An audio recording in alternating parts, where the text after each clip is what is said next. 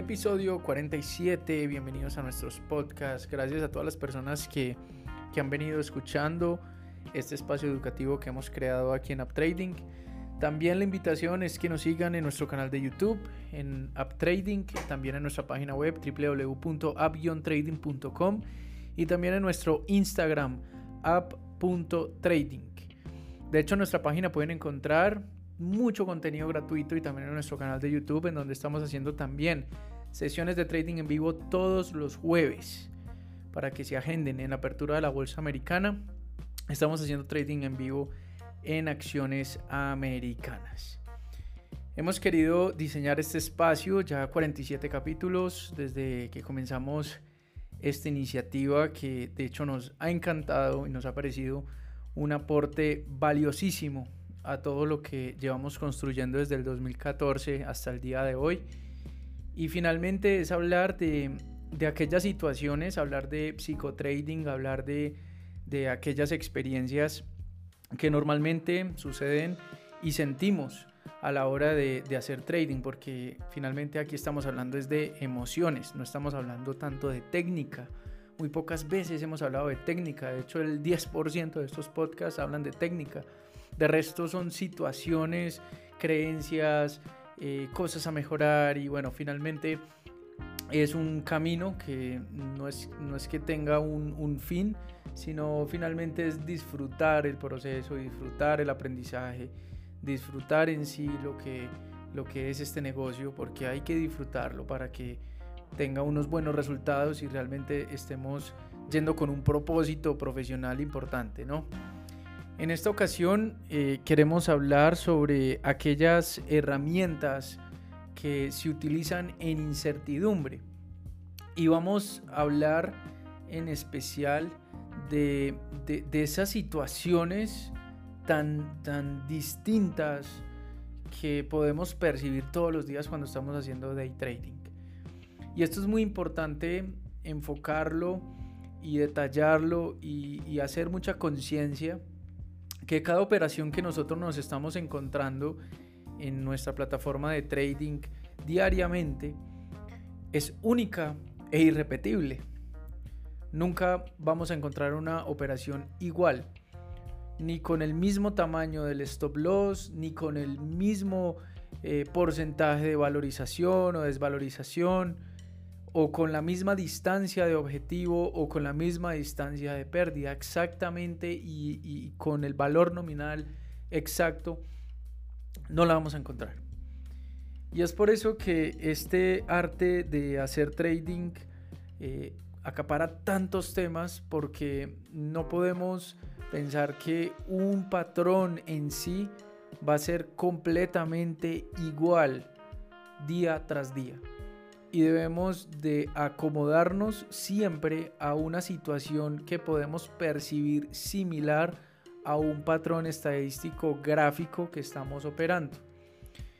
En algunas situaciones podemos estar haciendo trading y podemos encontrar nuestro patrón de inversión. Y vamos a decir que no vamos a ir a un riesgo normal, sino que vamos a particionar nuestro riesgo en dos. O sea que allí ya estamos haciendo una pequeña modificación de acuerdo a una situación única, irrepetible y específica que estamos percibiendo en la pantalla. De esa forma, cuando nosotros estamos particionando el riesgo en dos, le estamos dando la oportunidad de pronto a que el gráfico esté en un posicionamiento muy anticipado y así no perder todo nuestro stop loss que tengamos presupuestado en dicho trade o en los trades que estamos acostumbrados a hacer. Es decir, si por ejemplo tu stop loss es de 100 dólares, tal vez si tú ves una operación que tal vez la puedes anticipar y el beneficio puede llegar a ser 3, 4 a 1, pues si la estás anticipando y sabes que es una anticipación, ¿para qué vas a ir con el riesgo completo? Finalmente puedes construir las operaciones partiendo de ir un 50% del riesgo, tal vez arriesgando 50 dólares y tal vez dejando que la operación pueda llegar a evolucionar a tu favor y tal vez en llegado caso y en una situación nuevamente única e irrepetible puedes adicionar volumen, adicionar acciones, adicionar lotajes independientemente del mercado que ustedes estén eh, operando o contratos si están operando, por ejemplo, futuros. Entonces, cada situación, cada trade debe de ser tratado de una forma completamente específica y única. Y allí es donde va la habilidad de cada operador. Hay trades que se pueden maximizar, hay trades que podemos decir, bueno, nos vamos a ir 4 o 5 a 1 en este trade porque las condiciones están demasiado favorables. Pero también podemos entrar en un trade y decir, finalmente esto no va a llegar a nuestro objetivo, está perdiendo probabilidad y tal vez tú tengas la madurez de cerrar tu trade antes de que tal vez se devuelva, llegue a tu stop loss o tal vez termine en break even. Hay algunos trades que tú puedes irte 2 a 1. Hay otros trades que puedes simplemente eh, anticiparlos e ir con menos lotaje. E incluso hay otros trades en los cuales tú con la capacidad que tienes de análisis y sobre todo de colocar las probabilidades sobre la mesa e incluso de ir con un riesgo más alto del normal. No quiere decir que vamos a superar nuestro riesgo diario, para nada vamos a decir que nuestro riesgo diario va a estar en 200 dólares. Y tal vez tú veas un trade tan bueno, tan altamente probable, con unas condiciones tan excelentes, que no vas a esperar tal vez en esa sesión hacer dos o tres o cinco trades o cuatro trades para llegar tal vez a ese riesgo diario si las operaciones salen mal. Tal vez te la puedes jugar en ese trade con 200 dólares de stop loss y no operar en absoluto. O sea que es la habilidad de particionar tu riesgo adecuadamente de acuerdo a una incertidumbre que siempre está presente y que gracias a esa incertidumbre es, es, donde hablamos del arte de hacer trading, que es el arte de colocar las probabilidades y saber cuándo arriesgar y cuándo no arriesgar. Y vamos a colocar sobre la mesa también una afirmación que hacen muchos libros de trading y es que la historia se repite. Y yo creo que en los últimos tres o cuatro años nos hemos dado cuenta que, que el mercado cada vez nos sorprende mucho más. Estamos grabando este podcast en el mes de mayo del 2022 y estamos percibiendo una caída del Standard Poor's que incluso se está asemejando a la caída de los años 30 y no veíamos esas caídas de los años 30. E incluso podemos hablar de una crisis que sucedió en los 80, otra crisis que sucedió también en los 90, otra crisis del boom de los .com en el 2000, luego hablamos también de la crisis del 2008, la crisis inmobiliaria. ¿Y qué tal si hubiéramos asemejado eh, de una u otra forma la crisis que sucedió en los 30 con estas crisis anteriores? Tal vez cada una lo que tuvo fue una desvalorización y una recuperación es, correcto, estamos diciendo prácticamente algo muy lógico, ¿sí? Lo que, por ejemplo, un índice como el Standard Poor's o el, o el Nasdaq en sí, cuando tienen una desvalorización tan fuerte, pues lo que se puede percibir en los próximos años es que el mercado pueda llegar a recuperar.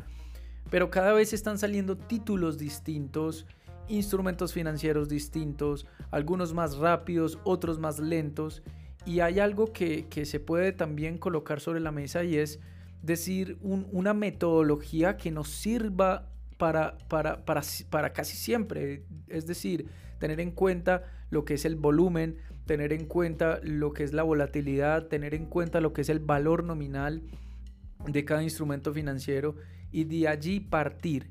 Pero entrar a predecir exactamente cuándo un instrumento puede, cuánto puede caer o cuánto puede subir, es, estar eh, en, Alicia, en el País de las Maravillas. Es, algo netamente eh, incuantificable. No sabemos cuánto puede caer el SPY o el Standard Poor's, como nosotros lo llamamos, que es el ETF. No sabemos cuándo puede caer el euro o cuánto puede caer el dólar. Pero lo que sí podemos hacer diariamente, de acuerdo a esa incertidumbre, que de eso se trata este podcast, es organizar lo que podamos organizar, más no lo que podamos especular. Y hay una gran diferencia en eso, porque podemos especular y decir que el SPY puede llegar hasta este nivel y puede llegar a subir hasta este nivel, pero es, es demasiada especulación.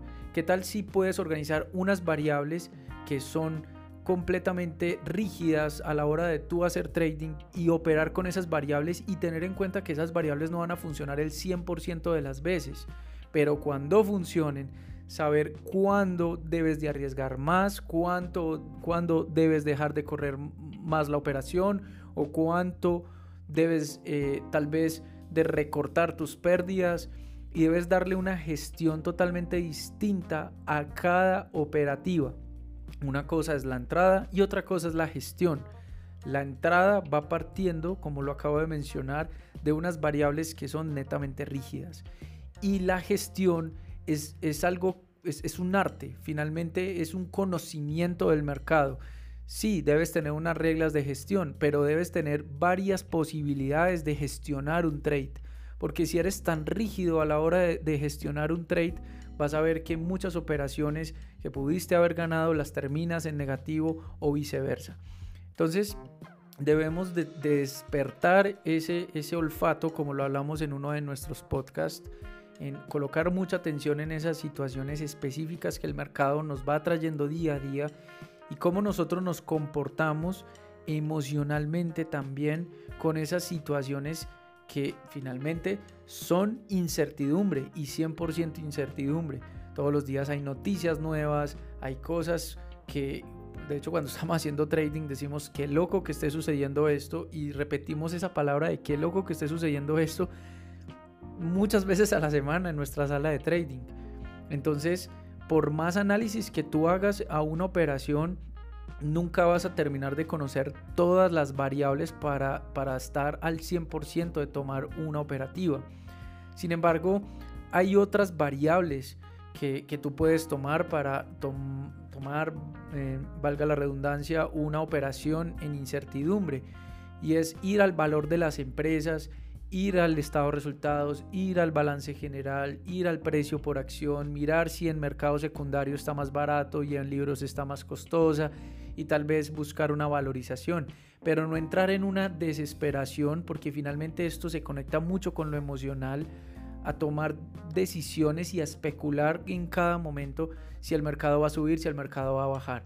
Es tener unas variables muy claras, independientemente si estás haciendo un análisis en valor de las compañías o un análisis en valor de divisas, entrando a hablar de datos macroeconómicos o fundamentales para saber qué va a suceder.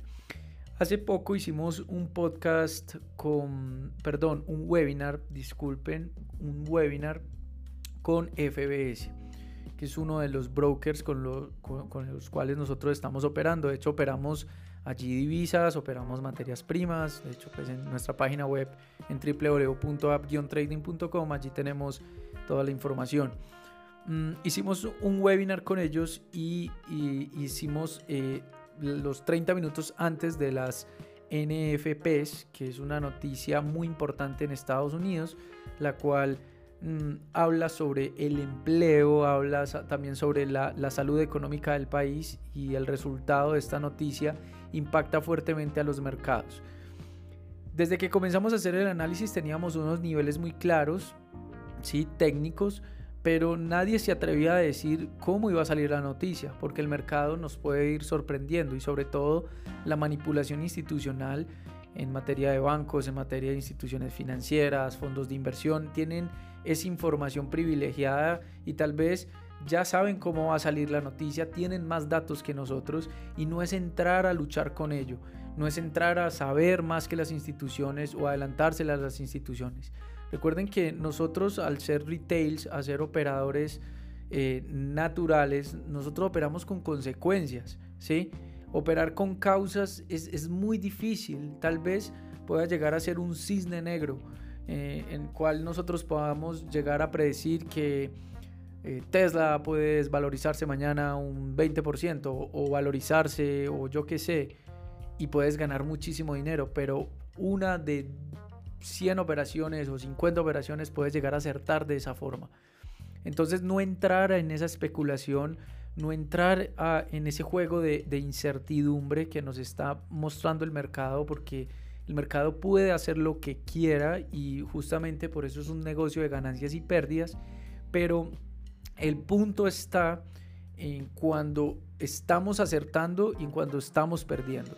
porque cuando estamos perdiendo debemos tener un riesgo máximo, como lo mencionaba al principio del podcast, un riesgo fijo, el cual no vamos a superar ese riesgo fijo. En el momento que nosotros superemos ese riesgo fijo, ese riesgo diario que nosotros nos estamos estipulando en cada sesión de trading, es mejor apagar el computador y mañana volverlo otra vez a intentar con las mismas metodologías. No se trata de, de seguir arriesgando y seguir arriesgando y seguir especulando, no. Y cuando tú estás acertando, dejar que la operación te dé demasiados puntos, te dé demasiados dólares, te dé demasiados pips, lo más que tú puedas y coherentemente con los datos que nosotros tengamos en nuestra entrada y en nuestro estilo de gestión de operaciones. Es muy importante esto, porque como lo acabé de mencionar, todas las operaciones se gestionan distinto y, por eso es que cada situación es distinta y se debe gestionar distinta. La entrada debe ser similar pero nunca igual. Allí es donde debemos de entrar a observar estos patrones. Y bueno, llegamos a, a la pregunta y ya para ir finalizando es, ¿cómo sabemos cómo gestionar una operación? ¿Cómo decir, bueno, esta operación la voy a dejar más tiempo para que me dé más ganancias, siendo paciente en las ganancias y siendo impaciente en las pérdidas, que es una frase muy célebre en bolsa. ¿Cómo saber eso?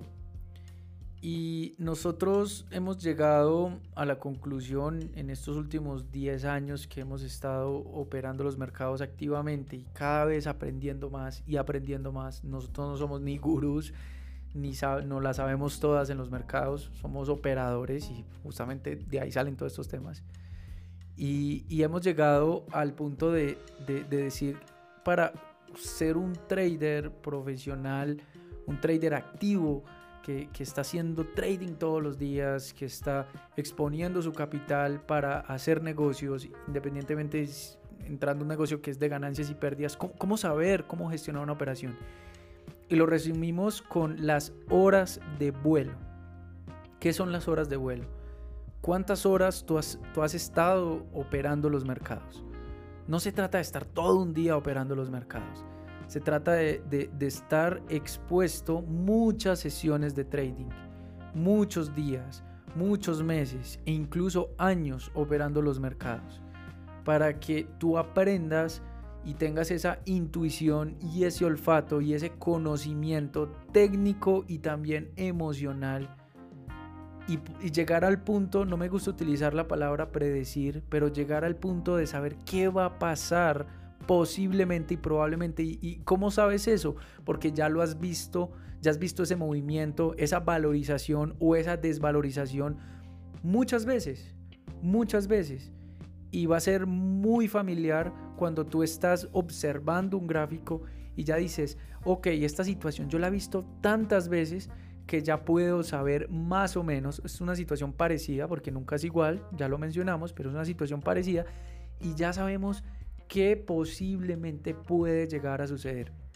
Y de allí tomas decisiones, tomas decisiones. No quiere decir que al tomar esa decisión y al tener horas de vuelo vas a ir al 100% de acierto, no pero créeme que si tú tienes horas de vuelo, tienes meses de hacer trading con cuentas reales, con, con, el gráfico en vivo, en las horas de la apertura o en la hora que tú quieras hacer trading y ya lo has visto muchas veces, créeme que la mayoría de veces que tú vas a tomar una decisión vas a acertar. O por lo menos la, la, la forma que, que tú vas a acertar va a ser demasiado positiva porque vas a darle la oportunidad al mercado a que recorra más precio y ya te vas a dar cuenta que cerrar las ganancias precipitadamente sin ninguna razón de base te va a perjudicar a largo plazo. Y ya sabes que dejando correr las pérdidas también te va a perjudicar no solamente a largo plazo, sino también en tu sesión de trading y en tu semana y en tu día, incluso en tu, en tu balance general, en tu mes, te va a perjudicar si no cuantificas bien las pérdidas.